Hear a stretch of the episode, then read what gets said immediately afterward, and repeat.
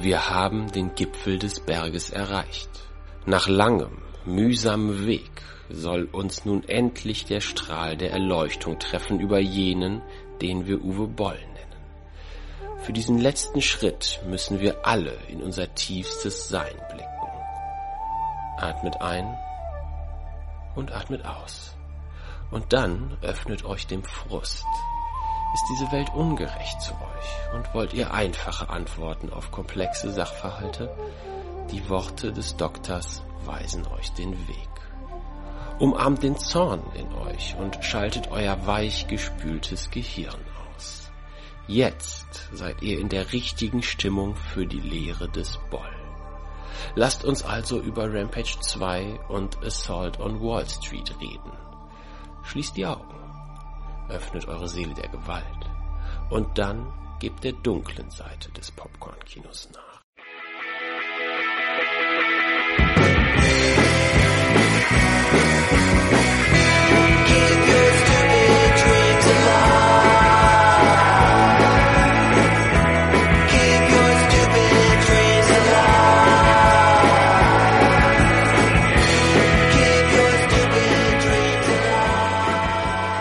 Bonjour, bonjour, bonjour, mes amis, äh, zu einer neuen Folge Episode Heinz. Und äh, ich glaube, ich kann für uns alle drei behaupten, dass wir unglaublich erleichtert sind heute, denn es ist ein Endspurt. Für euch, für uns. Ähm, es ist die letzte Folge unseres Uwe Boll Spezials und äh, zumindest ich atme ein bisschen auf. Das Ende ist nah. Das Ende ist nah, oder? Wir haben es geschafft. Ja, wir haben das Bollwerk bezwungen, fast.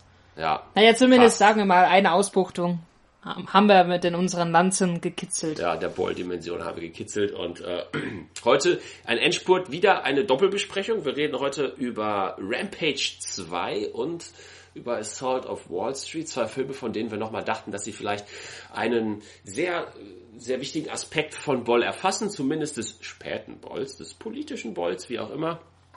Und die haben wir uns nochmal gegeben und das können wir euch ja nicht vorenthalten. Ähm, Außerdem habe ich ja immer noch die Hoffnung, dass es irgendwann ein ähm, Crossover gibt, äh, das dann äh, Rampage, Rampage on äh, Wall Street heißt. Sag's nicht so laut. Er arbeitet dran. Er arbeitet sowieso dran. Ich glaube, dass das sein Ziel ist. Er möchte wie wie ähm, der Marvel Avengers Bullshit Dirt äh, möchte er auch so verschiedene verschiedene Universen schaffen, die dann irgendwann alle in einem großen Film seinem eigenen, seinem eigenen Äquivalent zu den Avengers mündet. Blood Rain. Das wäre schon geil, Avengers mit dem äh, Jim Baxford aus Assault on Wall Street, mit dem äh, äh, Brandon Fletcher Charakter aus, aus Bill äh, Williamson. Rampage 2 und, und Rampage 1. Und wen nehmen wir noch dazu? Vielleicht noch Osama und äh, Bush aus Postal. Ja. Äh, Zumindest den Dude. Ja, oder der Postal Zumindest Dude. Zumindest den ja. Dude. Ja, zumindest der Postal Dude kommt noch mit rein. Und Rain ist ja, auch wieder oh drin. Oh mein Gott, das wird großartig. Oh mein Gott, so viel ja. Ich kann mir jetzt schon das Poster vorstellen, das wird großartig. Er wird sie alle wiederverwerten. Ja. Er wird sie einfach alle in eins mashen. Irgendwie. Wäre halt, ja. so wär halt ein bisschen so, als würde Marvel einen kompletten Avengers-Film nur mit Punisher-Charakteren machen, aber. Gut. Den klaut er, den nimmt er mit rein. Das, heißt, das stimmt, ja, das wird doch. Ja. Fuck you, Marvel. Ja. Äh, ich glaube, man muss wieder mal gar nicht so groß über den Inhalt reden. Es geht, diese Titel sind sehr sprechend. Es geht heute um einen Rampage und es geht um einen Assault on Wall Street. Es geht um zwei Typen, die komplett die Kontrolle verlieren und sich an der Gesellschaft rächen, die unfair ist zu ihnen und nicht nur zu ihnen, sondern zu allen anderen Menschen eigentlich auch. Es ist auch eine schlechte Gesellschaft. Ja, aber man muss sagen, die Filme sind doch irgendwie unterschiedlich. Also ähm, ich dachte jetzt, ich habe erst ja. mit Rampage angefangen, Rampage 1, Rampage 2. Äh, dann dachte ich mir, okay, jetzt weiß ich so ungefähr, wo der Hase läuft, aber ich war dann doch überrascht, als Assault on Wall Street daherkam. Ja, auf jeden Fall. Ich würde auch sagen, wir fangen mit genau, Rampage 2 fangen wir mal mit an. Rampage an. Lassen wir mal den Uwe Boll randalieren und ja. schauen wir mal, wo wir da hinkommen. Wir haben uns ja für Rampage 2 entschieden, weil er nochmal viel sprechender ist für Boll als Rampage 1, zumindest aus unserer Sicht. Und Rampage 2 setzt eigentlich genau da an, wo Rampage 1 aufhört. Der größte Amoklauf der Geschichte, der in Rampage 1 verübt wurde durch Bill Williamson, der liegt jetzt noch gar nicht so weit zurück und Bill ist untergetaucht und taucht jetzt wieder auf. Mit einer neuen Agenda. Er will zur Welt sprechen und ja. dafür stürmt er einen lokalen Nachrichtensender. Was glaube ich soweit der Plot ist. Ja. Habe ja. ich irgendeinen passenden, spannenden Twist verpasst. Ja, Uwe Boll spricht den Chef. Ja, ja. Das, soll, das, sollte noch früh genug erwähnt werden. Und äh, genau, er möchte halt ein Live-Interview haben. Das ist eigentlich seine Forderung. Er nimmt ja die, die Geiseln dort. Äh, also am Anfang hat er natürlich wieder so einen, kleine, einen kleinen Amoklauf, aber eigentlich will er dieses Live-Interview. Und äh, das ist halt eben auch, finde ich, äh, auch der Unterschied zu Rampage 1, weil bei Rampage 1 macht er diesen Amoklauf, aber man weiß eigentlich nicht so ganz warum. Denn eigentlich ist es immer sein Freund, äh, der so revolutionäre Ideen hat. Der sagt, eigentlich müsste man mal die Welt umkrempeln und äh, es alle nichts nicht tut. Und er hört die ganze Zeit zu und dann macht er einfach einen Amoklauf, wo er willkürlich wirklich Menschen umbringt am laufenden Band und dann verschwindet. Und jetzt äh, taucht er im zweiten Teil auf und hat dann auch noch eine viel stärkere politische Agenda. Ja. Liefert quasi die Philosophie nach, die im ersten. Ja, so ein bisschen, oder die, die, die im ersten so ein bisschen auch dann von, eigentlich nicht von ihm ausgesprochen wurde, sondern von jemand anders. Und äh, aber jetzt ist er auch anscheinend ein überzeugter Mensch, äh, sehr überzeugt von seiner Sache. Und äh, ja, was soll man noch sagen? Die amerikanische Gesellschaft, unsere Gesellschaft geht vor die Hunde. Äh, schuld daran ist Wall Street und äh, Lobbyisten und Corporate America, äh, Corporate Ameri America und äh, all die und Yoga Moms. Und Yoga Moms. Wir dürfen Yoga Moms oh. nicht vergessen. Ich glaube, Yoga Moms waren Uwe Boll sehr wichtig. An ja. erster Stelle. Und dann kommt Corporate America. Dann kommt Corporate America. You look like you're wearing yoga pants. You do yoga? Gott, dieser Hass gegen Yoga Moms in diesem Film. Was ist da los? Ja. Die Szene ist wirklich, ich fand die Szene war so eine Schlüsselszene im Film. Ja, ja, wir tauchen gerade schon mitten in den Film im Prinzip ein, denn er nimmt ja Geiseln. Hm. Er läuft amok in diesem Nachrichtensender und nimmt Geiseln, um eben seine Forderungen Druck zu verleihen.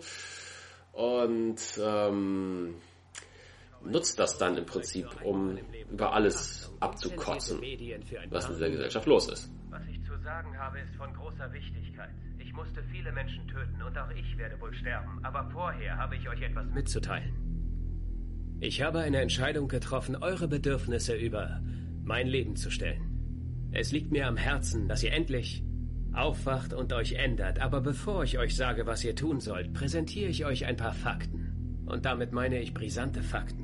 Die NSA speichert jeden einzelnen Anruf, jede E-Mail oder Textnachricht, Leute wie Snowden oder Assange, die uns zur Rettung der Demokratie die nötigen Informationen beschaffen. Diese Jungs werden von der US-Regierung strafrechtlich verfolgt. Die US-Regierung wird von den Reichen finanziert und hält die Menschen dumm, ignorant und auf dem geistigen Stand von Kindern. Sie setzen alles daran, dass die Leute damit beschäftigt sind, Geld zu verdienen, sodass sie in ihren Häuschen mit Vorgarten überleben können Sie lassen die Menschen in dem Glauben, dass sie frei sind und die Wahl haben, tun zu können, was immer sie wollen. Aber die Leute, die euch repräsentieren, wurden gekauft und dafür bezahlt, euch in euren kleinen, dummen Welten dumm zu halten.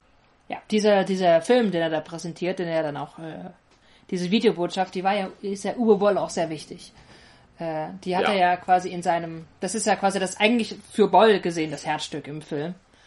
Ähm, er hat ja auch einen Audiokommentar gemacht zum Film, wo er auch nochmal quasi das wiederholt, was Bill Williamson da eigentlich so sagt.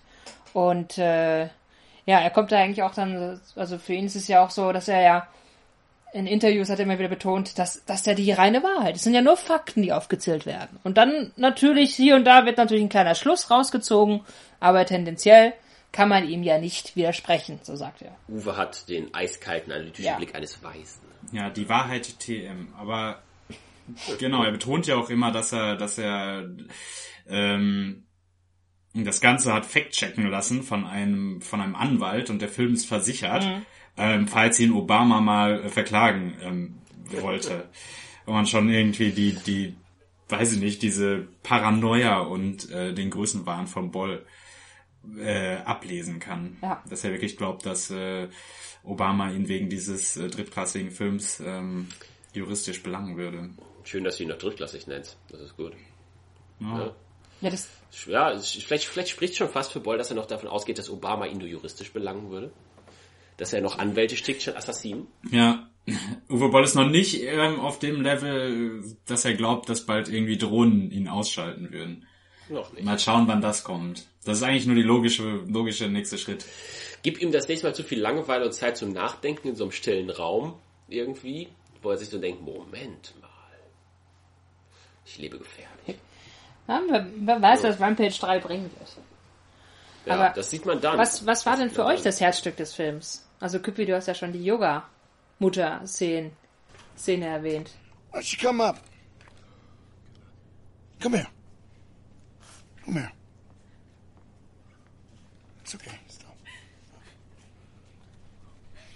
Let me see some yoga. Let me see your downward dog.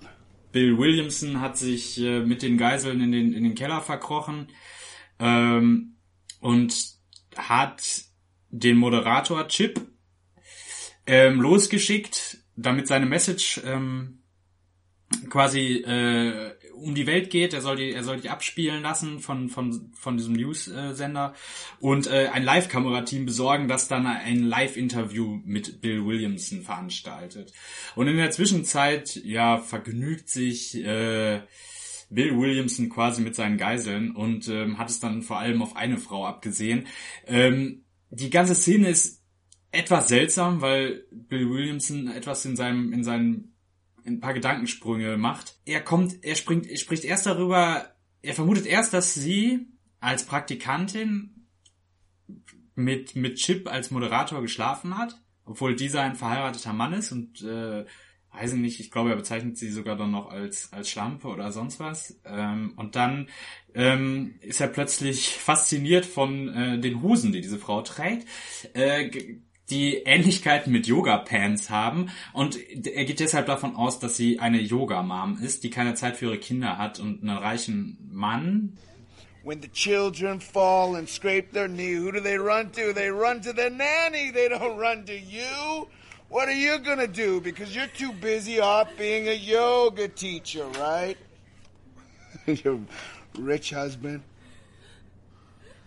Say he's a lawyer, so he cheats and he double dips his clients. He steals so that you can feel like a better person. Do you feel like a better person when you do yoga? Das Ganze hat für mich nicht so richtig Sinn ergeben, aber es war wieder so eine Szene, also aus der Szene, aus der Szene sprach ganz stark wieder Bolls Weltsicht und gleichzeitig seine, seine, seine, seine, ähm, ja, sein, sein, seine Abscheu gegenüber Frauen eigentlich im Endeffekt. Yoga is not good for the world. You know what yoga is? It's a gymnastic for the egocentric. Yeah? Botox laden. Reality denying. Slut. Get up. Let me ask you something. Where is your yoga bullshit now? You know what? You end now.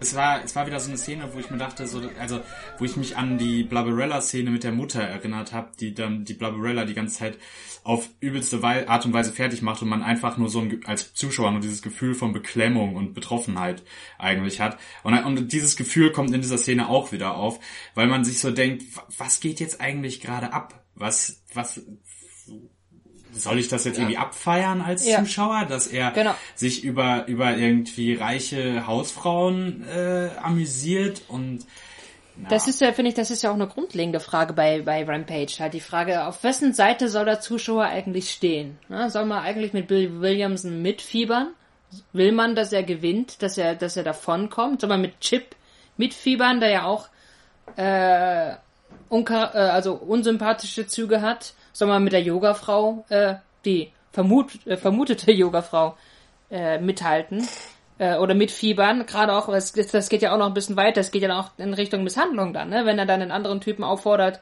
äh, sie, sie, sie zu schlagen.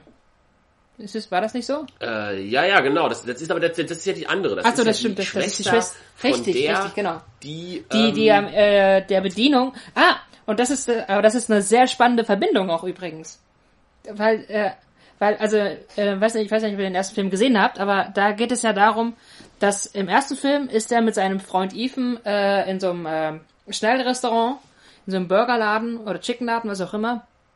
Und da Ja. ist sie einfach nur ein bisschen, sie ist halt, eine, ich würde sagen, eine typische Bedienung oder Service-Mitarbeiterin, ein bisschen überfordert, mal irgendwie gerade mal ein bisschen unfreundlich. Oder, ähm, und er regt sich eigentlich viel mehr über über den Burgerladen oder das, äh, das Unternehmen dahinter auf, äh, als über die Person wirklich. Aber seinen Wut entlädt er dann halt eben in dieser Bedienung. Also sie wird dann erschossen, weil er eigentlich den Chef von diesem Laden oder diese ganzen kriminellen Menschen, die er dahinter vermutet, nicht umbringen kann und weil sie gerade ein bisschen unfreundlich zu ihm war. Sie muss dafür leiden, praktisch. Genau, sie musste dann dafür leiden im ersten Film. Und jetzt ist es im zweiten Film die Schwester von ihr, die auch noch in dieser Szene da ist. Und das ist so ein typisches, äh, ja, so ein, äh, dieses Ding, weswegen ich halt überhaupt nicht irgendwie mich auf eine Seite von Bill Williams äh, schlagen könnte, weil er halt die Gewalt an einem vollkommen falschen Menschen auslässt.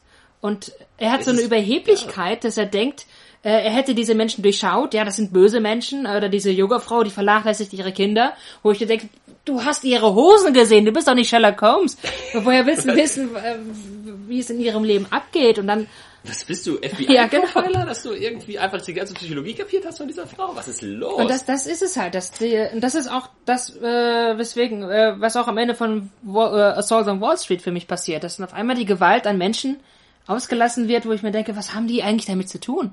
Und äh, ja, ja, genau, woher willst du denn genau. wissen, dass das jetzt äh, einer der bösen Player war oder vielleicht jemand, der das nicht, äh, der eigentlich ein Rebell war oder der das äh, da äh, sich dagegen gesträubt hat und dazu gezwungen wurde. Also das ist halt so ein diese Generalisierung der, der es sind dann all, also weißt du nach dem Motto steck alle in den Sack und hau drauf triffst immer den richtigen das ist genau ja. das was halt eben für mich das ganze System äh, oder Systemboll der, der Rache des kleinen Mannes halt äh, zerfallen lässt, wie in Karten. Das ist der Punkt. Ich, äh, ich führe eine andere Art der Debatte, als ihr es vielleicht gewohnt seid.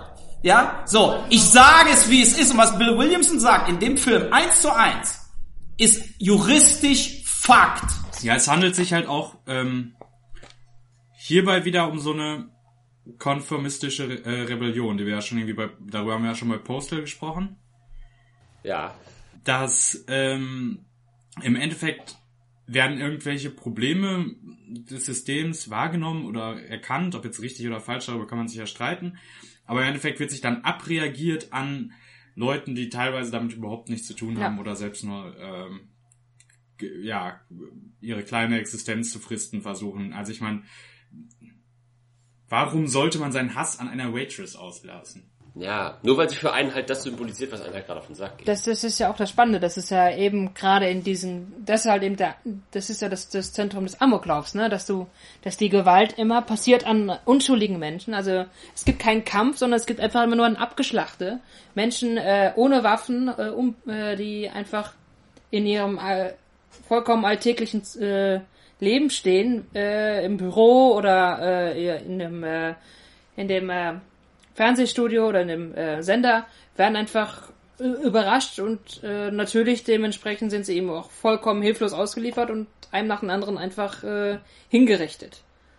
Und das ist halt auch so etwas, was auch noch diesen schalen Beigeschmack hat, weil man dieses, diese, diese, das ist ja dieses Spiel von Macht und Ohnmacht, ne? Eigentlich, das ist ja bei, bei Assault on Wall Street ist es ja noch stärker, wie der Jim Bax, äh, Baxford da, also die Hauptfigur, nichts dagegen tun kann, wie er eigentlich äh, weiter und weiter in den Abgrund schlittert und dann die Sachen selber aber in die Hand nimmt, weil es ja kein anderer macht, wie auch der Billy, äh, Bill Williamson es sagt, es macht ja kein anderer, also muss er es machen.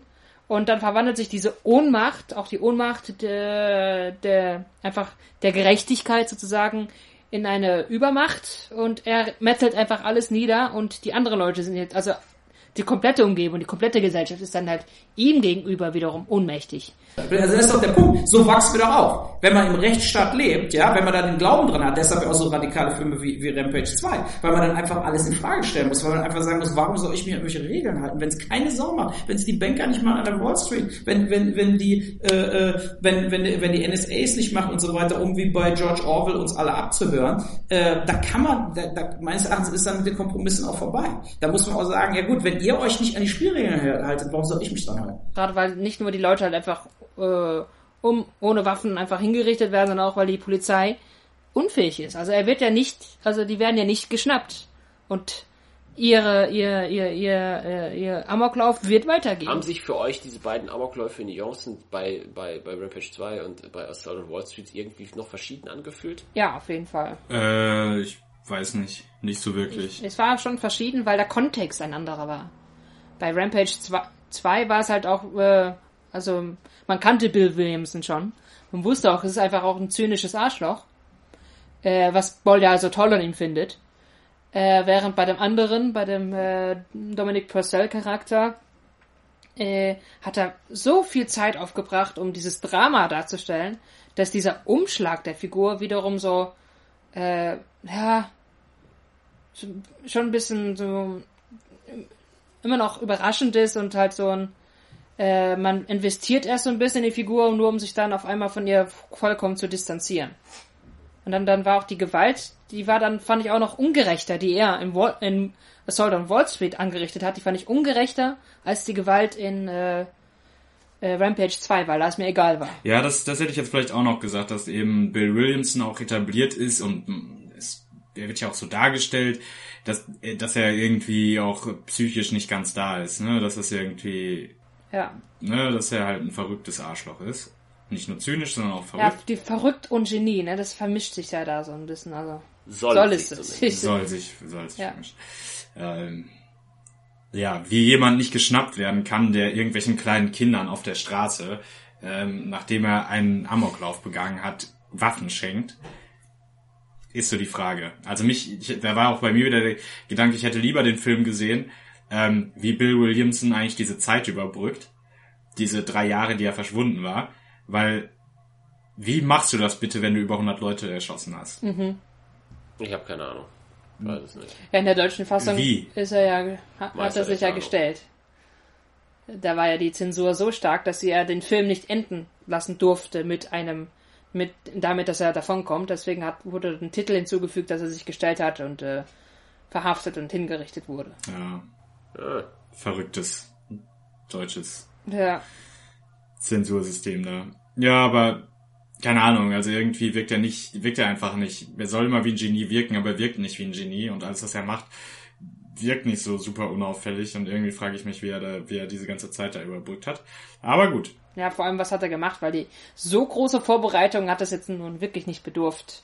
Um einfach wieder seine, seine Kevlon, äh, seine, seine Ausrüstung da wieder anzuziehen und äh, wieder Lust zu das hat ballern. eine Counter-Strike Mappenmesh. Also von dem, was er so erzählt, hätte ich jetzt gesagt, er hat sich diese auf äh, viele, viele dieser Bilder, die mal auf Facebook rumgehen, ähm, weißt du, wo man irgendwie äh, irgendein Bild hat, so ein besonders aussagekräftiges und dann so einen schwarzen Kasten, wo so ein besonders äh, wichtiger Text dann irgendwie Ja. drunter steht.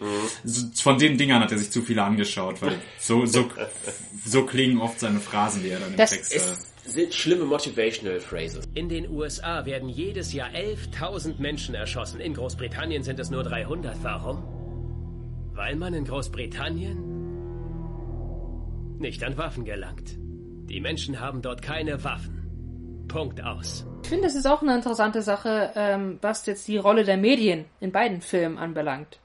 Weil ähm, diese Paranoia, an den muss man auch irgendwie sagen, die beiden Figuren leiden, also dieses, diesen Wahnsinn, in den sie sich auch reinsteigern, weswegen sie auch bereit sind, einfach mal einen Amoklauf zu starten. Ich finde, der wird auch so ein bisschen getriggert durch äh, das Dauer Dauerfeuern der Medien, die in beiden Filmen so präsent sind und am Laufen sind.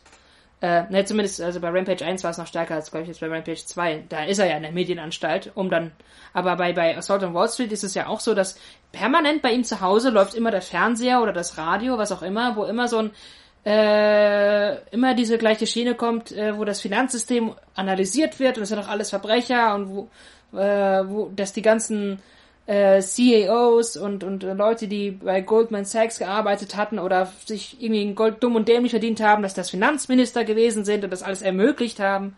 Also diese halb auch, also dieses, diese halben Verschwörungstheorien auch, also das, das war ja durch die Medien, also durch den laufenden Fernseher immer präsent, dass die Figur auch nur verrückt werden konnte. Fand ich irgendwie bei dem, bei diesem Dauereinprasseln von weiteren äh, Verschwörungstheorien, also nicht mal Verschwörungstheorien, einfach auch diese, diese Anführungsstrichen Es Fakten. reichen ja schon schlechte Nachrichten, teilweise einfach. Also es ist halt Ja, und auch- so ein mediales Hinschieben. Ja, es ist, es ist mehr als schlechte Nachrichten. Das- das ist, sind ja Meinungen. Ich, ich, ja, ich glaube, es ist halt auch, das ist auch das, was man immer wieder so bei ähm, Verschwörungstheoretikern ähm, erlebt, dass eben A, wird immer behauptet, es berichtet niemand darüber. Das wird dann belegt mit irgendeinem Fitzel von, weiß ich nicht, Russia Today oder, oder YouTube oder was weiß ich. Also natürlich ne, gibt es, also es gibt halt diese Berichterstattung und auf die bezieht man sich dann eben auch ganz, ganz stark. Und ähm, genau, es gibt dann eben diese, diese, diese Meinungsmache. Das ist halt das Zweite, dass halt eben äh, das, was eigentlich angeblich nicht erzählt wird, wird natürlich, also kann man natürlich, wenn man sich die richtigen Quellen anguckt, überall halt nachlesen, ja, wo welcher Banker gewechselt ist nach ja. dem Finanzcrash etc. etc. Das wird ja alles wieder gekaut auch immer wieder. Da, darum geht's ja auch, ne? dass es immer wiederholt genau. wird. Bis du irgendwann weißt, wer die Bösen sind oder auch, dass das dein das Bild in deinem Kopf wird ja auch ganz klar dadurch auch geformt. Ja, und ähm, Narrative eben auch aufgebaut. Ja, das sind genau die Narrativen, die dann Bill Williamson dazu bringen, äh, aufgrund der Yoga Pants-mäßigen Hosen der Frau dann sich die gleich, gleich diese Geschichte vorzustellen, weil er sie präsent hat, weil es halt eines dieser Schubladen sind, die er sich äh, errichtet hat. Auf Basis ja. dieser Meinungsbildung, äh, die er, äh, auch dieser Meinungsäußerung, die er selber sammelt. Deswegen ist ja auch, das wäre ja auch alles in Ordnung, wenn, und jetzt kommen wir auf die Frage zurück, wo ja auch die Sympathien liegen sollen bei diesem Film, oder zumindest wo Boll sie haben möchte, wenn man nicht mit ihm mitfiebern sollte. Wenn Boll nicht so mit der Brechstange käme und einen darauf hinweisen sollte, was man von diesem Film halten soll. Ähm, in Rampage ist, 2 sagt er es ja. Er sagt es, ja. Er spielt diesen Produzenten von diesem Nachrichtensender und er guckt sich selber diese DVD an, die sein Sender spielen soll von Bill Williamson. Und er sagt, der Typ hat total recht. Ja. Das ist klasse, was der sagt. Ja. Ist super. Endlich das ist, mal keiner mehr ein Blatt von. Das ist gut. Der Typ hat total recht. Den Jungen sollten wir als Talkshow-Moderator einstellen. Das Adam Sandler-Phänomen, ne? Kon konnte er sich nicht mal irgendwie einen Anzug als Chef des, des News-Senders da anziehen? Das ist so schwer. Wahrscheinlich hat untenrum wirklich nur so Adidas-Hosen getragen, so zum seitlich aufreißen. Ja, oder Boxershorts. Ich weiß auch nicht, der wirkt halt so, als er hat da seinen komischen Rollkragenpulli an, als hätte ihm dann jemand, äh, seine Assistentin ihm dann ein übergroßes äh, Jackett äh, äh, gegeben und der hätte sich dann an den Schreibtisch da gesetzt und gesagt, ich bin jetzt der News-Chef. Ich bin der News-Chef von allem hier. Alles meins. Ja, alles mir. Es ist so unglaublich. Er ist wie ein schwarzes Loch. Ja. Ich meine, selbst Schauspieler könnten sich um ihn herum Mühe geben mit dem Schauspieler. Er saugt das alles einfach an und es verschwindet in diesem großen Bollloch. So, und, äh, weiß ich nicht. Es, äh, es ist einfach furchtbar, wie unsubtil diese Stelle ist. Wie er sich selber beweihräuchert mit seiner Meinung. Die so furchtbar wirsch und all over the place ist. Die einfach gegen alles geht, was irgendwie äh, vermeintlich schlecht oder schlecht oder auch einfach nur seltsam ist in der Welt. Und es gibt keinen einzigen wirklichen politischen Film. Keinen einzigen, der diese Thematiken so auf den Punkt bringt. Das ist auch so ein spannender Punkt wie wieder, das ist ja genau das gleiche auch wie bei Auschwitz, wo der Moment, äh, also wo, wo Fiktion und Realität sich so ganz seltsam vermischen. Ne? Äh, und beide Situationen, also bei, bei Auschwitz halt eben sein, sein, sein Anspruch auf äh, Authentizität dadurch gebrochen wird, dass die Medienfigur Uwe Boll da selber auftaucht und äh, hier dann der, der, der Senderchef, der dann sagt, ja, der hat ja total recht mit dem, was er sagt. Das ist ja genau das. Und beide, beide Situationen sind ja auch aus der gleichen äh, Situation äh, entstiegen, dass er einfach äh, keinen Schauspieler hatte. Also er musste ja, äh, als, als Aufseher musste er die, die, die Statisten irgendwie reintreiben in die Gaskammer, weil das keiner richtig gemacht hat, musste er selber machen. Und jetzt hier bei Rampage 2 war das so, dass er gemerkt hat, ja, der, der, äh, dieser Chip, der braucht eigentlich jemanden, mit dem er redet. Und äh, aber diese Figur gab es nicht. Äh, und deswegen hat er die dann schnell irgendwie erstellt. Und weil er keinen Schauspieler mehr hatte, hat er es dann selber gespielt. Dann macht der Chef das eben. Macht, macht das halt, also er fand es natürlich im Nachhinein auch dann scheiße. Ja, Überraschung. Ja, also er, er, er spielt ja eigentlich nicht gern. Ja, warum auch immer. Warum? Macht halt immer Spaß, wenn man ihn sieht. Äh, nein, aber es ist so ein, ähm, deswegen ist so ein, auf vielerlei Weise finde ich so ein spannendes, aber auch irgendwie seltsames Verschränken von, von Realität und Fiktion, von, von der Narration, die er kreiert und dann den Produktionszusammenhängen, äh, die ihn dazu zwingen, selber einzugreifen. Und wenn Boll selber präsent ist in seinem Film, dann hat das nochmal, dann, dann reißt das einem auch so aus dieser Geschichte raus. Und dann wird es auch, dann wird es auch viel mehr, dann ist er einfach als, als äh, derjenige, der diese Meinung veräußert, viel mehr präsent präsenter. Es geht plötzlich um ihn. Ja, es geht dann irgendwie um ihn und sein, äh, seine, seine Sicht. Ja. Und da, dann, da gibt es dann auch keine, keinen objektiven Erzähler mehr und es gibt auch keinen, sondern es, es gibt den, den Boll-Erzähler. der dann ja. da ist. Das ist ein personaler Erzähler irgendwie dann geworden in diesem Film. Das ist irgendwie eine spannende Sache. Und es geht ja auch wirklich nur darum in Rampage 2. Ne? Also die Polizei ist irgendwie da und soll, schätze ich mal, Spannung oder so aufbauen. Aber wie wir schon gesagt haben, sind, ja, sind die ja total unfähig. Ich finde auch die, der Schauspieler, der da den Police Chief spielt, der ist gleich noch mal das zweite schwarze Loch. Ich glaube, ich glaube, den, der ist noch nicht mal ein schlechter Schauspieler, aber in diesem Film ist es einfach die, auch die, der Dialog, der ihm da gegeben wird, ist halt unglaublich, un, un, eigentlich auch unfassbar. Also Chip zerbricht irgendwann die CD mit der mit der Message von Bill Williamson. Ja, von ganz und der Poliz der Police-Chef sagt ihm, ja, das ist kein Problem. Gehen Sie einfach rein, er wird Sie nicht töten. Ja. Das weiß ich schon. Er hat eine Backup-Datei, das garantiere ich Ihnen als Polizeichef. Ja. Ich kenne das, ich, das hatte ich gestern genau das gleiche. Das war drüben bei Fox passiert. Äh, nee, die haben immer ein Backup. Ja, immer Backup haben. Ja. Be better, be safe than sorry. Ja. Und, und ist dann auch noch, ja, und meint dann, ja, es hat funktioniert. Und man denkt sich halt so, als Chip dann lebend wieder rauskommt, man denkt sich so, ich glaube nicht, dass so ein Police-Chef handeln wird. Ich glaube, Entschuldigung, aber das kaufe ich Ihnen nicht ab. Ich glaube, das ist nicht, was man an der Polizeischule lernt. Ja, nichts von dem hat irgendwie daran erinnert an echte Polizeiarbeit. Und es ist halt auch einfach nicht wichtig, weil es eigentlich nur um Bill Williamson geht und seine Message, die laut Boyle ja richtig ist und unbestreitbar. Ja. ja. Die aber so im Endeffekt ja auch vage ist und in sich selber verworren. So von wegen, Amerika ist auch scheiße, weil die Waffen frei zugänglich sind, wir haben so einen Waffenfetisch. Und dann geht der Typ dahin und legt Menschen um und schenkt am Ende Waffen an Kinder. Ja. Was ansonsten nur der Weihnachtsmann in Narnia macht. ja, stimmt. Stimmt. Das ist alles. Aber es ist, das ist so. Ich finde, eigentlich letzten Endes wird Bill Williamson äh, zu, also auch das, was er macht, zu einfach so ironischen Akt. Also das ist eigentlich eigentlich eine ziemlich grotesk gewordene Satire, wenn er einfach sagt, äh, ja, ich baller, also ich hab, ich schenke jetzt dem Kind eine Waffe, this shit is legal here. Ne? Ich kann mir einfach eine Waffe holen und ich mach das jetzt einfach. Und wer, wer soll mich dran hindern? Und da sowieso äh, alles, äh, das ganze System korrupt ist und sowas, äh, ist doch eh alles scheißegal. Ja. ja, also Rampage 2 ist auf jeden Fall ein totaler so, so ein Clusterfuck und Clusterbomb, was das angeht. Es, es will einfach so einen Umschlag machen und wirkt für mich dabei halt dann doch sehr dilettantisch und es geht nach hinten los und Uwe Boll taucht drin auf und irgendwie ist das Ganze mehr mit der heißen Nadel gestickt als sonst irgendwas.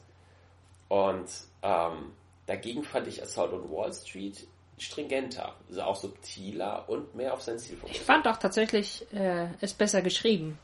Also ich habe ja. gerade das Besondere bei Assault on Wall Street ist ja quasi, dass man, dass der Film wirklich 50 Minuten lang investiert, dass man die, die erstmal den, den Held sieht, was er alles hat, und dann wird ihm alles genommen. Äh, nach, ja, hat halt einfach äh, eine schlechte Woche gehabt, ne? Und äh, wie es dann dazu kommt, dass er dann am Ende zur Waffe greift und Bänke abknallt. Ähm, aber wie er sich Zeit nimmt und wie, wie tatsächlich er es schafft, diese Beziehung auch zu seiner Frau für mich zumindest äh, glaubwürdig rüberzubringen und auch sympathisch irgendwie. Und auch mit seinen Freunden, mit seinen Kumpels, äh, wenn er dann im, im, äh, im Diner abhängt. Das war für mich erstaunlich gut. Ja. Für Boll-Verhältnisse. Und ja, und man muss auch, ich finde auch, äh, also sowieso, ich, man kann auch mal, also sagen, in Rampage 2 und in Assault on Wall Street, die beiden Hauptdarsteller sind ziemlich gut. Also die machen ihre Sache ziemlich gut. In Assault on Wall Street würde ich sogar sagen, eigentlich alle beteiligten Schauspieler ja. sind ja. Ähm, durchaus, äh, kann man sich durchaus anschauen. Auf jeden Fall. Vielleicht spricht aus uns der Schock der letzten Boy-Filme. Ich weiß es nicht. Ja. Aber ich glaube auch auf einer sehr aber, objektiven Ebene war das gute Arbeit. Aber da hat man zum Teil auch die gleichen Schauspieler, ne? Also jetzt gerade Michael mhm. Paré, der ja echt in, in sehr vielen Boy-Filmen dabei ist, äh, der ja den, den Hauptmann gespielt hat bei, bei Blood Rains äh, 3, äh, ist ja dann hier der Polizeifreund äh, ähm, aus, aus äh, Assault on Wall Street und natürlich Edward Furlong, mit dem er auch oft jetzt gearbeitet hat. Er war auch bei Darfur dabei und bei ähm, äh, Siegburg oder Stoic, wie der Film auch immer heißt. Ähm, und natürlich auch hier der, selbst der verrückte Professor äh, war auch, hat auch eine ganz kurze Rolle gehabt, auch wenn er dann, na gut, nicht ganz, also er konnte es nicht, weder er konnte es weder versemmeln noch konnte es äh, gut machen, aber es war einfach nur ein kurzer Auftritt als, als Waffenschieber. Äh, aber äh, das sind dann auch alles eigentlich so Boll-Alumni, ne? Also alles Leute, mit denen er zusammenarbeitet, mit denen er äh, manchmal irgendwie auch schon unterirdische Filme gemacht hat, aber hier, wenn alles irgendwie stimmt, kann was raus werden. Zumindest für die ersten 50 Minuten. Ja, Assault on Wall Street ist trotzdem ein unterirdischer Film. Machen wir uns nichts vor. Hinten raus ist es, die Botschaft ist einfach scheiße. Ja, aber ist das schön für dich, wenn er schlechter Film war. Absolut. Absolut. Also für mich hat der Film sogar bis zu den letzten Minuten funktioniert. Und das Problematische wurde für mich tatsächlich erst so in den letzten 10 Minuten oder was es dann am Ende ist. Ähm, es hätte für mich alles funktionieren können. Es hätte für mich auch als Psychogramm funktionieren können eines Mannes, der Schritt für Schritt zum Äußersten getrieben wird oder ja. glaubt, zum Äußersten getrieben werden zu müssen und das dann auch durchzieht, was meinetwegen auch in der Darstellung auch nochmal alles vollkommen klar geht. Und es hängt halt alles an der Moral der letzten fünf bis zehn Minuten, die einem dann sagen, was man von dieser Tat zu halten hat. Ja, der Abspann ist halt, der hätte ja auch eins zu eins in Rampage sein können, ne? Und wenn dann eben sowas, ähm, ne, I'm a man, I'm, I'm the, I'm the ähm, man of the people oder ja. so, oder ich bin der Rächer des Volkes. Da weiß man ja schon, aus welcher Ecke das kommt. Da denkt man sich halt einfach nur so, oh, okay. okay. Und natürlich überlebt er, also was kommt jetzt noch der zweite Teil? Dritte Teil, vierte, fünfte Teil, wie man Boll kennt. Ja, erstmal das äh, Avengers Crossover mit äh, Bill Williamson ja. und äh, dem Postal Dude. Ja. Auf jeden Fall. Rampage ja. on Wall Street. Rampage on Wall Street. Ich muss sagen, Olympus has fallen. Oh ja. Äh, ich, ich muss sagen, in diesem Fall fand ich es tatsächlich schon fast, fast schade auf der einen Seite, weil ich mir dachte, er hat so einen guten Job gemacht, eigentlich tatsächlich bis dahin einen ansehbaren Film zu drehen, der, mit dem man sogar mitgeht, wo der Protagonist funktioniert, der einem tatsächlich auch bis über weite Strecken sympathisch ist und da diese Beziehung zwischen ihm und seiner Freundin auch fantastisch funktioniert, oder seiner Frau. Und auf der anderen Seite dachte ich aber auch so, boah, mir war es lieber, als Boll seine komischen Botschaften noch in beschissene Trashfilme verpackt hat. Ja, das stimmt, weil es ist so. Und, und nicht in funktionierende Filme. Ja, ja, das ist dieser furchtbare, also er mischt dann, er hat da mal, finde ich, seinen, seinen Job gut gemacht äh, und dann mischt er dem halt so einen Beigeschmack wieder bei. Ne? Es ist eigentlich, eigentlich fand ich das auf der anderen Seite deswegen auch so, so perfide, dass es so gut funktioniert hat. Äh, dass die, also das ist, das, also das vom Geschichten erzählen her, wie er wirklich äh, erst äh, die Schulden kommen rein und er hat sein, sein, in diesem, mit dem Fonds hat er sein ganzes äh, Vermögen verloren, die, die Frau ist krank, die, die Medical Bills, die türmen sich auf und dann äh, verliert er seinen Job, äh, also er verliert sein Haus, er verliert seine Frau, sie bringt sich um. Äh, das ist ja alles, das war ja schon sehr, wow, gut, fast ein bisschen übertrieben, aber trotzdem noch so erzählt, dass man es abgekauft hat. Und das war das Schlimme daran, dass man dann, dann äh, diese Figur hatte, die dann diese diesen äh, Rampage macht, äh, dann natürlich davonkommt, weil er macht ja das Richtige. Äh, ich habe schon erwartet, dass Boll eigentlich in dem Film wieder auftritt und einer dieser Anrufer spielt, der dann beim Radio anruft und sagt, ja, ist das Richtige, was er macht. Der Typ hat total, der typ hat total recht. Der Typ hat total recht. Ich finde, ich, ich finde aber, was ich auch, also auf einer technischen Ebene hat's mich auch total rausgerissen, wenn dann wieder so riesen Schnitzer kamen. Also wobei bei Rampage als auch bei Assault on Wall Street ähm, wurden halt Szenen gedubbt im Nachhinein, was ja ganz normal ist, nur dass man es bei einem Boll-Film dann raushört, wenn uns sich wirklich, wirklich schlimm anhört, wie, weiß ich nicht, also sowas, dass sowas bei einer größeren Produktion überhaupt passiert. Also dass man, dass man so klar hört, ich, dass, dass, der, dass der Sound überhaupt nicht stimmt. Das war schon abgefahren. Das habe ich tatsächlich nicht gehört bei Assault on Wall Street. Das ist aber vorbei. Ja, es gibt so ein, zwei Szenen, wo plötzlich, wo man ganz klar nach, gehört hat, es wurde nachgedappt. Und zwar mehr so, ja, ich halte jetzt mal einfach hier dieses Mikro hin, spreche da rein und wir klatschen das dann später unter die, unter die Bildspur. Hm.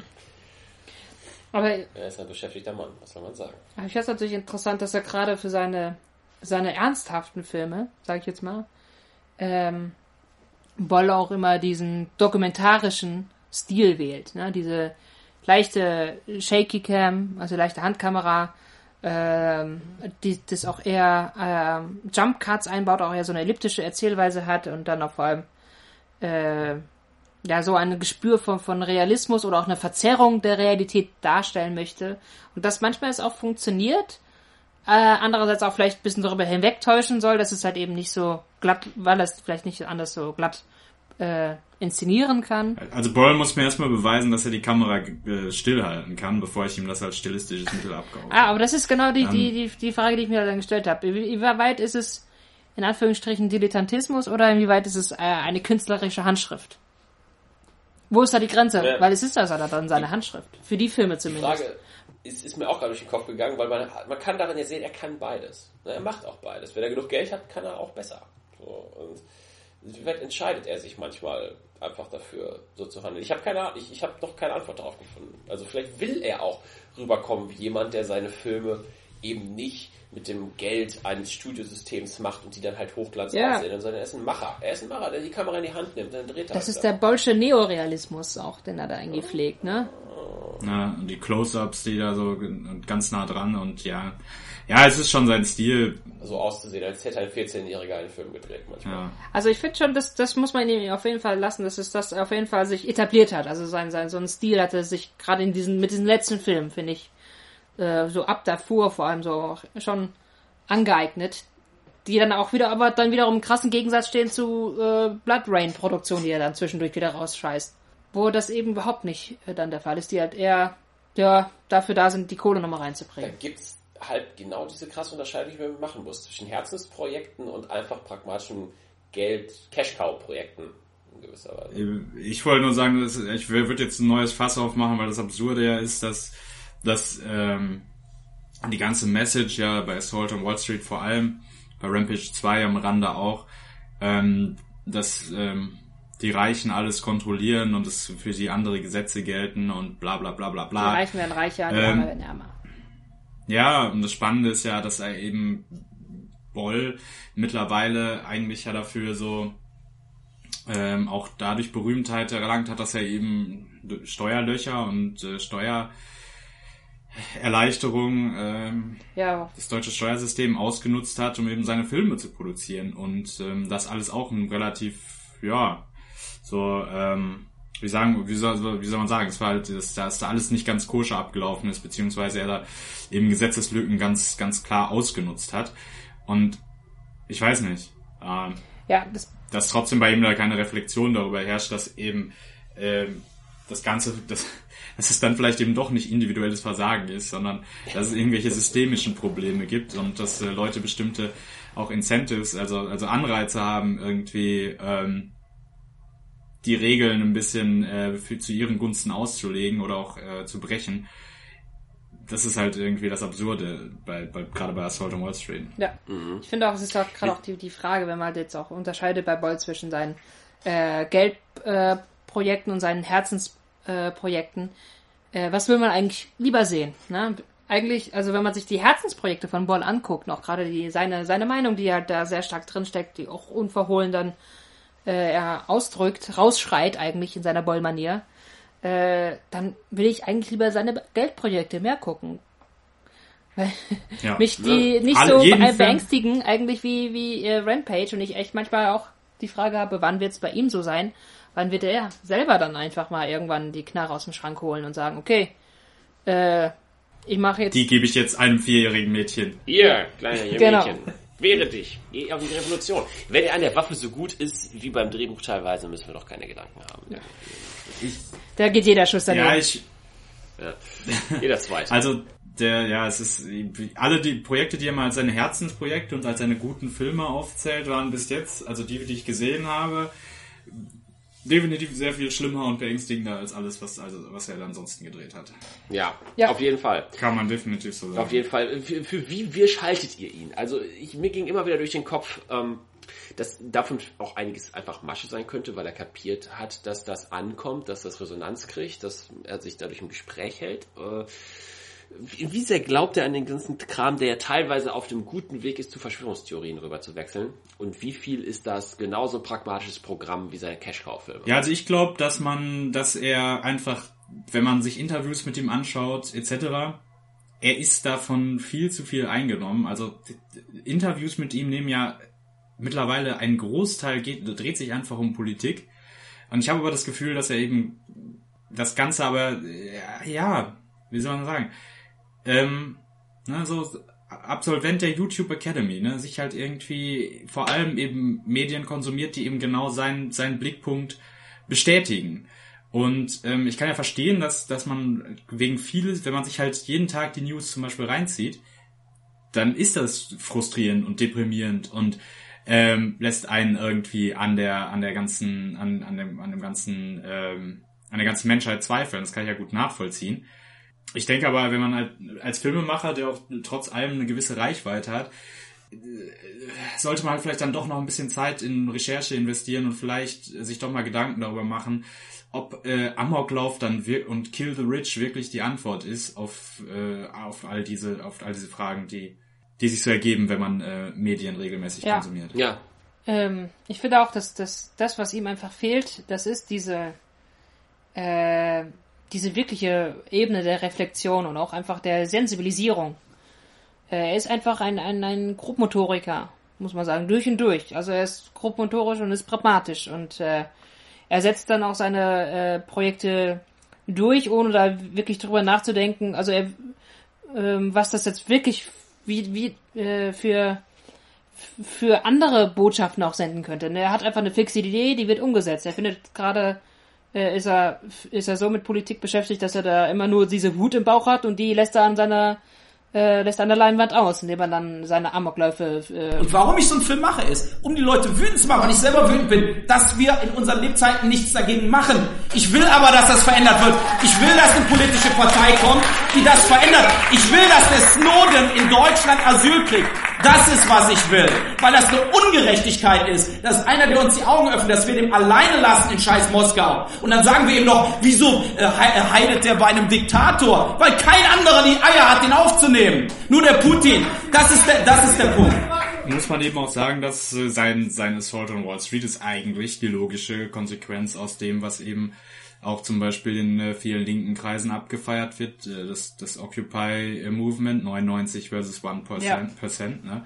Das ist die logische Konsequenz daraus. Ne? Ja, schon. Knüpft sie an den, knüpft sie an den Bäumen auf. Ähm, ich glaube, Occupy hat eben auch so ein, so ein Werbestand, wo sie wo sie äh, Stricke an die an die Laternen an der Wall Street aufgehängt haben. Ne? Ja, diese Dom das ist diese Domestic Terrorism. Das ist ja das, womit er sich jetzt in Rampage 3 anscheinend auch beschäftigen möchte. Weil für ihn ist es so eigentlich, deswegen äh, glaube ich auch nicht, dass, dass er unbedingt äh, die Amokläufe darstellt, um sie als Lösungsvorschläge darzustellen. Sondern für ihn ist es eher so, es ist nur eine Frage der Zeit, bis sowas passiert. Ja, aber es ist ja, aber es ist ja schon für ja. ihn in Rampage 2 ganz oft. Also für ihn, für ihn, in, in, in, seiner, in seiner Sicht ist es für ihn so, irgendwann wird halt passieren. Irgendwann äh, ist, äh, wird doch mal einer auf die Idee kommen und dann, äh, dann die, die Argumente nur noch mit, äh, mit Kugeln ähm, durch. Ja, aber er sagt ja auch, er sagt ja auch in Interviews oder auch die Filme haben ja stark diese, dieses legen diese Deutung ja auch nahe. Das ist auch schon richtig so. Ja, ja das stimmt, das, das, das schon. Die haben das, eine Berechtigung, genau, das, das, das, das ist richtig. Das, die Sympathie nicht das da. ist ja dann das, Und was er dann so sagt. Wobei man ja eigentlich sagen muss eben, ne, dieses, wenn, wenn, ähm, Purcell in, in Assault on Wall Street zu seinem Broker geht und der ihm sagt, naja, you got, ne, you got to pay to play, hm. So, im Endeffekt funktioniert's nun mal so. Da kann man sich halt Gedanken drüber machen, ob das, ob das geil ist. Ist es definitiv nicht. Aber das ist halt, ne, das ist halt äh, Kapitalismus, ja. ne? Wenn du halt, wenn du halt, wenn du halt dein Geld anlegst, kannst du es halt eben auch verlieren. Und ähm, da gibt's, das sind halt nicht die bösen Banker oder so, sondern so funktioniert eben das ganze, das ganze System im Endeffekt. Ähm, das ist es ja auch, das ist äh, das, was worüber wir gesprochen haben. Ich fand es ja auch so krass. Okay, ich habe mir gut vorgestellt, gut, wenn der jetzt Amok läuft, dann wird er bestimmt seinen Broker erschießen und den Typ, den Chef, äh, den, den John Hurt, der ja dann am Ende dann auch äh, umgebracht wird. Aber er bringt ja so viele andere Leute um, von denen man ja vorher gar nichts gesehen hat, die wirklich äh, wie im Kriegsfilm quasi die die gesichtslosen äh, Feinde sind, äh, hier ist, haben sie keine Uniform an, sondern äh, White Collar sind deswegen, das ist deren Uniform, deswegen sind sie als böse äh, identifiziert. Sie haben Anzug oder Hemd und Krawatte an und sind in einer Wall Street, also müssen sie erschossen werden. Und äh, da ist es halt eben auch für, äh, ja, für mich so, dass, dass da diese Ebene der Reflexion fehlt und diese, diese zweifelhafte, ja, vollkommen zweifelhafte Botschaft, dass das dann der, der, der richtige Weg ist und äh, was ist das? Also für mich kann das äh, hat das, hat das dann in keinster Weise mehr mit dem zu tun, was er dann im Verlaufe des, äh, des Films am Anfang erlebt hat. Ne? Diese, fast schon diese systemanalytische Kritik steht dann in kein Verhältnis mehr zu dem Amoklauf am Ende, weil das, weil für mich da diese, diese Verbindung, die Boll herstellt, da einfach fehlt. Es ist so, als hätte Boll irgendwie schon den Durchblick, wo komplexe Zusammenhänge liegen, aber ihm fehlt halt dann die Muße oder vielleicht fehlt ihm auch einfach die Lust auf eine komplexere Antwort. Ja. Sondern die Antwort ihm, besteht dann einfach. Ihm, ihm fehlt einfach die, die Macht, irgendwas zu ändern oder irgendwas, also ich, ich habe einfach den Eindruck, es ist die Ohnmacht, die er einfach fühlt und diese Wut. Man soll ja gerade deswegen ja. 50 äh, Minuten lang soll man in diesem Film diese Wut spüren, die der Dominic Purcell Charakter hat äh, ja, wie, langsam aufbaut. Ja. Wie sich dieses langsam aufbaut, alles zu verlieren und dann sagt einem der Broker noch ins Gesicht, ja, wir haben ja alle unsere Opfer gehabt. Meine Frau war auch ganz bestürzt, als ich gesagt hatte, Urlaub nach Barbados musste ausfallen. Äh, das ist ja natürlich einfach da, um einfach nur diesen, diesen Hass nachzuvollziehen. Aber Hass äh, führt nun mal zur dunklen Seite der Macht, wie wir auch wissen. Und äh, ich kann mir, ich habe immer vorgestellt, wie so der, der Imperator Palpatine immer so im Hintergrund steht, wenn, wenn der äh, Purcell wieder die neue Hiobsbotschaft bekommen hat, ja, das Haus ist weg, Frau ist tot. Äh, und dann steht da der Imperator und sagt, ich spüre deinen Zorn, er wird mächtiger. Könnte auch Boll Ja, es hätte doch, und das hätte Boll gewesen sein. Boll in so einer, äh, ja, ich, ich, ich, ich würde dem auch zustimmen. Ich glaube, es ist, ähm, und das macht der Film ja, Simon, du hast es gesagt, wirklich gut. Er zeigt halt die, die Ohnmacht, ähm, die man als Individuum eben spürt in diesem System, im, im Kapitalismus eben. Ähm, der aber nicht erst seit 2008 eben krisengeschüttelt ist, sondern ähm, Krisen gehören irgendwie einfach, sind, sind in diesem System einfach angelegt. Ja. Ähm, nur das wird eben, wie gesagt, da fehlt dann eben die Reflexionsebene, das wird nicht, das wird nicht reflektiert, es wird nicht darüber nachgedacht, was wären Alternativen oder wie können, kann man sich gegen dieses System irgendwie wehren, ähm, sondern es wird einfach gesagt, naja, dann, es bleibt auch auf der Ebene des Individuums. Er, er muss es alleine in alter Army-Natur regeln, holt sich sein, sein Sturmgewehr und legt dann los. Er wird dann einen nach dem, einen, einen Banker nach dem anderen ab. Ja, überhaupt eine und das ist, Protest ist gar keine Alternative. Ja. Nein, es ist halt, äh, ja, die, wie du, wie du schon am Anfang gesagt hast, ne, diese Ohnmacht führt dann eben dazu, dass man sich dann aufschwingt zu so einem, zu so einem Racheengel. Ja, diese, diese, es, es, und, es gibt und, halt eine Extreme. Ne? Es gibt ja keinen dazwischen. Es gibt ja keine Differenzierung. Und es geht auch. Und das Schöne ist, dass bei Boll, weil er eben so ein Gruppentrick heißt, immer das durchscheint, was eben wirklich dahinter steckt. Ja. Nämlich die Degradierung von anderen. Auch in Assault on Wall Street richtet sich ja der ganze Hass dann in erster Linie nicht oder im, äh, am Anfang nicht gegen die Banker, sondern gegen die Sekretärin ja. des, äh, des ähm, Staatsanwaltes, mhm. die dann von ihm übelst beleidigt wird, weil sie ihren Job macht. Das, das ist, äh, das ist halt äh, eben das, das äh, wo dann diese mangelnde Differenzierung vollkommen zutage tritt eigentlich. Ja. ja. Und, ja. So ist so er, der Boll, der, der. So ist er, der Uwe. Der, mit dem Rasenmäher geht er wieder durch äh, Politik und Geschichte. Tja, was machen wir mit den beiden Filmen? Gucken wir, guckt man sie? Guckt man sie nicht? Eine Sache würde ich noch kurz erwähnen, vielleicht. Ja. ja ich finde wieder, wenn wir so viel Zeit noch haben, interessant ist, ich fand Assault on Wall Street da auch nochmal sehr schön. Bei, bei Boyle muss man ja nicht so sehr nach dem Frauenbild gucken, sondern nach dem Männerbild. Und diese, diese, diese Kaffeeklatschrunde, ne, von diesen, ähm, ja. ja. von, von den zwei Cops und den, und, äh, Purcell und seinem Security Buddy. Da, ich weiß nicht, das war auch so, das war halt da, ich glaube, da kann man ganz viel rausholen zur Analyse, was, was, was Uwe Boll halt wieder für ein Männlichkeitsbild hat, ne? Dafür, mhm. der, der, der, der, der Mann, der eben äh, äh, der eine Kopf wird von seiner Frau betrogen, etc. etc. Ähm, ja, es wirkte schon fast wie so, eine, so ein, so ein Männerrechtsmeeting oder kurz davor. Also es war. Ja, und dann ist es ja auch das wandelnde Klischee des Polizeifilms tatsächlich einfach der Kopf, der ja nie eine Beziehung zu seiner Frau aufbauen kann. Der das die, sagt er ja sogar selber. Ja, das ist, das sagt, das sagt er, ja eben selber. Äh, und der auch dann die Ordnung beschützen muss, obwohl äh, und quasi dann quasi die Leute, die armen Schlucker verhaften muss, äh, aus dessen äh, äh, unprivilegierten Schichten er eigentlich selber kommt und äh, somit eine Ordnung vertritt, die er eigentlich gar nicht selber angehört. Das wird ja hier einfach ja. in wenigen Sätzen macht es dieser Michael Paré Charakter er formt dieses Klischee des, äh, des, das Super-Klischee des, des, des Polizisten im Polizeifilm nochmal äh, richtig schön auf und das wird dann auch, äh, für Boll aber dann als als äh, wahre Bünze genommen, ne? Da wo er dann nicht mal so zwischen auch der Filmrealität oder dem dem dem Film äh, Erzählklischee der Konvention und dann der der Realität unterscheiden kann, weil es für ihn so ist. Es ist halt ja. halt so. Genau und die der, der die die entmächtigten Männer, die da rumsitzen, ja. die die Working Class, die muss eben, weiß nicht, sich die das fallische Gewehr schnappen und mal kräftig. Ja. Das ist schon ziemlich, oh, also so psychoanalytisch könnte man da schon sehr viele interessante Sachen eigentlich rausholen. Ja. Auf jeden Fall. Ja, was oh, machen wir ja. mit dem Gesamtwerk von Uwe Boll oder ja. mit den Filmen, die wir bis jetzt ge gesehen haben? Kann man äh, guten Gewissens jemanden Uwe Boll empfehlen? Ist er überhaupt der Ed Wood unserer Zeit? Das ist nämlich die Frage. Also ich meine, für letzte Woche haben wir es, glaube ich, schon alle entschieden abgetan dass man sich den ganzen Scheiß angucken sollte, steht außer Frage. Nein, sollte man nicht. Er ist, ich glaube, er ist nur insofern der Ed Wood unserer Zeit, als dass er teilweise auch zu so scheinbar dilettantischen Mitteln greift und seine Filme einfach manchmal nicht so zünden, wie er selber denkt, dass sie zünden und er dasselbe Selbstbewusstsein an den Tag legt, wie es Ed Wood wahrscheinlich damals getan hat. Aber ja von der Art seiner Filme ist es einfach dann doch inzwischen was anderes. Ich meine, Uwe Boll ist doch inzwischen so lange im Geschäft, dass sich da irgendwie auch ein Wandel entwickelt hat. Also von diesem, von diesem Typen, der hingeht und beschließt, äh, Computerspiele zu verfilmen, wie zum Beispiel Blood Rain, über das wir ja auch gesprochen haben, ähm, hin zu diesem Typen, der anfängt, diese politische Agenda zu entwickeln, die er als auch durchzieht, indem er jedes Jahr zwei bis drei Filme dieser Sorte durchhaut. Und, aus und um, wo er eigentlich auch die politische Agenda nimmt und darum Filme strickt. Genau. Das sagt er teilweise in Interviews auch genau so. Er kann diese Message nur bringen, wenn eben, wenn eben äh, da dieser Bill Williamson Charakter in voller Montur steht.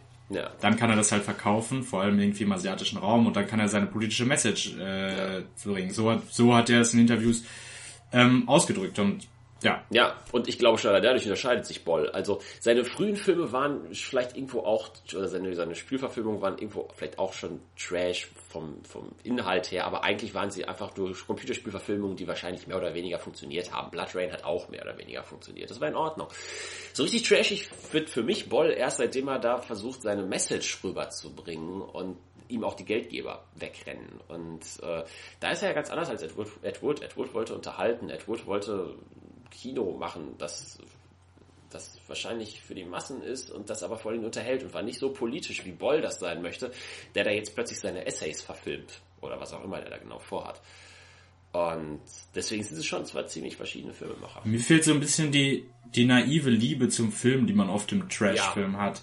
Ich finde, alles bei Boll wirkt zynisch und wenn man sich seine Filme anguckt, wirkt fühlt man sich immer ein bisschen schmutzig.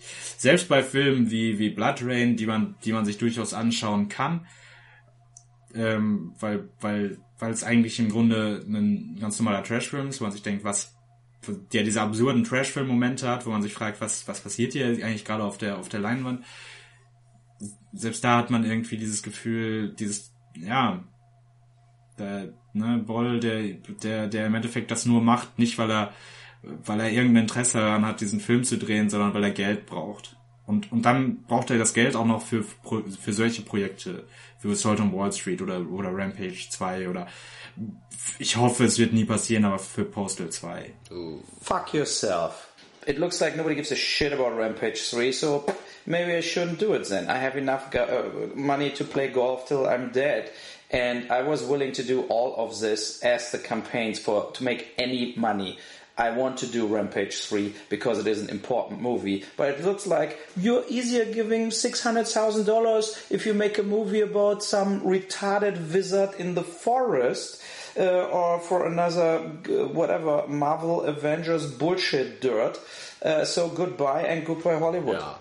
ja, genau, diese Liebe zum Film fehlt. Man hat die ganze Zeit das Gefühl, da steht ein Typ mit der Kamera und man weiß nicht, warum er das eigentlich so macht, weil wenn der Film teilweise, wenn er so kein Verhältnis dazu hat, wenn er so keinen Bock darauf hat, wenn er wahrscheinlich jede Form von Liebe zum Film schon wieder als irgendwas Unmännliches abtun würde, so kann man ihn manchmal einschätzen, dann, warum schreibt er denn nicht einfach ein Buch oder keine Ahnung was? Aber wahrscheinlich hat er kapiert, dass Film die Massen gut mobilisiert, dass es am meisten bewegt und das, ich finde, es schlägt so auf den Zuschauer zurück. Es laugt einen so aus. Es, es, macht einen so fertig. Ich finde, man merkt es, man hat es sogar uns angemerkt, während wir über diese Filme gesprochen haben. Einfach, weil man gar nicht drum rumkommt, als über diesen ganzen zynischen, auslaugenden Scheiß zu reden. Und ähm, man, man einfach gar nicht mehr diese Freude wie bei anderen Trash-Filmen reinpacken kann in so eine Besprechung. Sie ist aber nicht da. Es ist einfach nur Berechnung. Man fühlt sich danach einfach ein bisschen ausgekotzt. Ja, also. ja, es geht nur noch um Auskotzen. Es geht nicht mehr um das Rekapitulieren. Beides. Mhm. Man wird angekotzt und muss sich dann auch auskotzen. Das ist so eine Kettenreaktion. Man bespricht gar nicht mehr nur einfach auf einem liebevollen Niveau die Fehler eines Films, sondern bespricht diesen großen Fehler des gemachten Films, der einfach nur zum Auskotzen ist. ist ja, auch mit Politik möchte man sich am liebsten nicht mehr beschäftigen, wenn man einmal irgendwie mit, mit Bolls politischen Tiraden äh, ja konfrontiert war. Ja, furchtbar, furchtbar. Also kein Ed Wood, unterm Strich kein Ed Wood. Kein Trash-Filmemacher in dem Sinne, sondern ein Filmemacher, der eine trashige Meinung hat. Er ist halt, ne, Uwe Boll. Er ist Uwe Boll. Wahrscheinlich wird er uns verfolgen, noch durch diesen gesamten Podcast. Er ist seine eigene, er ist seine eigene Kategorie. Er ist ein Er ist nicht umsonst der, der, der schlechteste Regisseur aller Zeiten. Ja. Das, äh, er wird uns verfolgen. Was soll man sagen? Ich würde gerne sagen, wir haben mit ihm abgeschlossen in diesem Podcast, aber ich befürchte, wir werden immer mal wieder zu ihm zurückkommen. Ich befürchte auch. Ja, aber das Gute ist, die gute Nachricht, wir haben es fürs Erste geschafft. Wir haben, wir haben Mount Boll bezwungen. Fürs Erste stehen wir an der Spitze und ähm, so, wir haben es geschafft. Das, das war's mit Boll und ähm, tatsächlich mit der ersten Staffel Episode 1. Wir äh, gucken jetzt erstmal wieder eine Reihe schöner Filme, die uns aufbauen. Aber dann kehren wir wieder. Wir sind nicht tot zu kriegen. Wir kommen zurück mit jede Menge neuem schlechten Kram aus Deutschland. Also würden wir uns freuen, wenn ihr uns treu bleibt, wenn ihr dabei bleibt. Und ähm, schreibt uns doch bis dahin einfach bei Facebook, bei Twitter, was ihr von Uwe Boll haltet und ähm, welche Trashfilme ihr uns vielleicht auch noch vorschlagt, was ihr euch wünscht. Was sollen wir gucken? Womit sollen wir uns quälen? Worüber sollen wir lachen, weinen, uns auskotzen? Äh, wir verabschieden uns, wir sehen uns wieder. Ihr seid ein fantastisches Publikum. Macht es gut. Ja, ja, schönen Abend. Schönes weißes Hemd. Jetzt geh schön zurück in dein Büro und scheiß dir die Hose. So, du? So, äh, äh, kapierst du?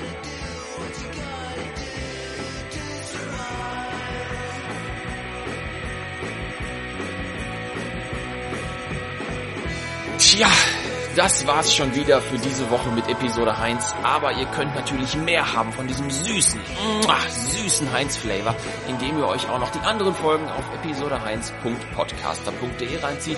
Außerdem könnt ihr uns bei Twitter stalken unter episodeheinz. Ihr könnt uns liken bei Facebook und ihr könnt uns natürlich auch schreiben an episodeheinz at gmail.com.